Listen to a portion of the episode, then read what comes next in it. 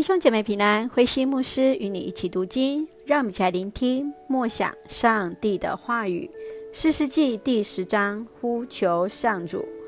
士师记第十章一开始是用叙述的方式带过两位士师陀拉、埃尔，接续在第六到第十八节是描述在没有士师的时代，百姓又跟从当地迦南人敬拜当地的偶像。第六节当中所提到的巴力和雅斯他路两位神明，巴路是雨神与丰收的神明，雅斯他路是代表生育和战争的神明。上主为此愤怒，将他们交给腓力士人和亚门人的手里，百姓就回转向上主哀求，自愿除掉这些神明，祈求上帝的怜悯。让我们一起来看这段经文与思想。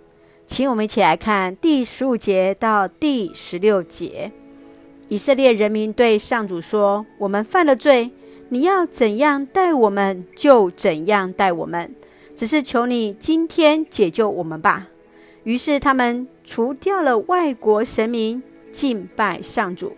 上主因以色列所受的困苦而心里难受。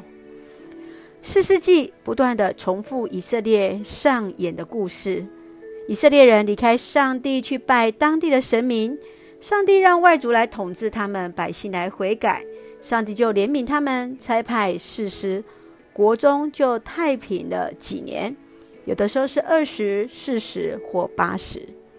以色列人没有办法去抵抗当地神明的诱惑。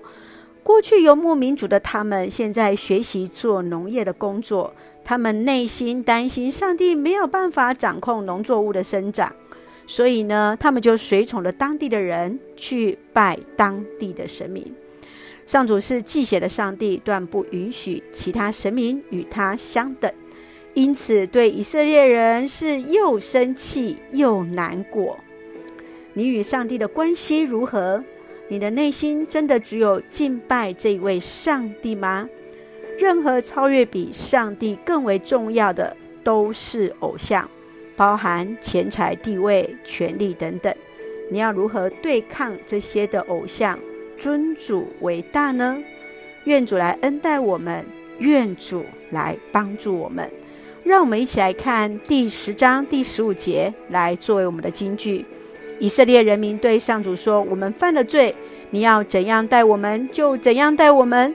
只是求你今天解救我们吧。”是的，愿我们也像百姓一样，愿意承认自己的罪，在神的面前求主来怜悯我们。让我们一起用这段经文来作为我们的祷告。亲爱的天父上帝，感谢你所赐给我们一切的美好与恩典。求主帮助我们注目在你身上，不让我们将那财富、地位、权力过于看过主，赐给我们力量，专心敬拜你，尊主为大。深知主爱着我们，当跌倒软弱呼求主的时候，必然怜悯。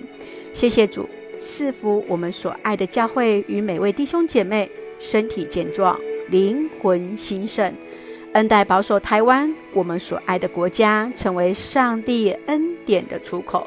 感谢祷告是奉靠主耶稣的圣名求，阿门。弟兄姐妹，愿上帝的平安与你同在。让我们一起来到神的面前，也让我们检视自己与神的关系。弟兄姐妹，大家平安。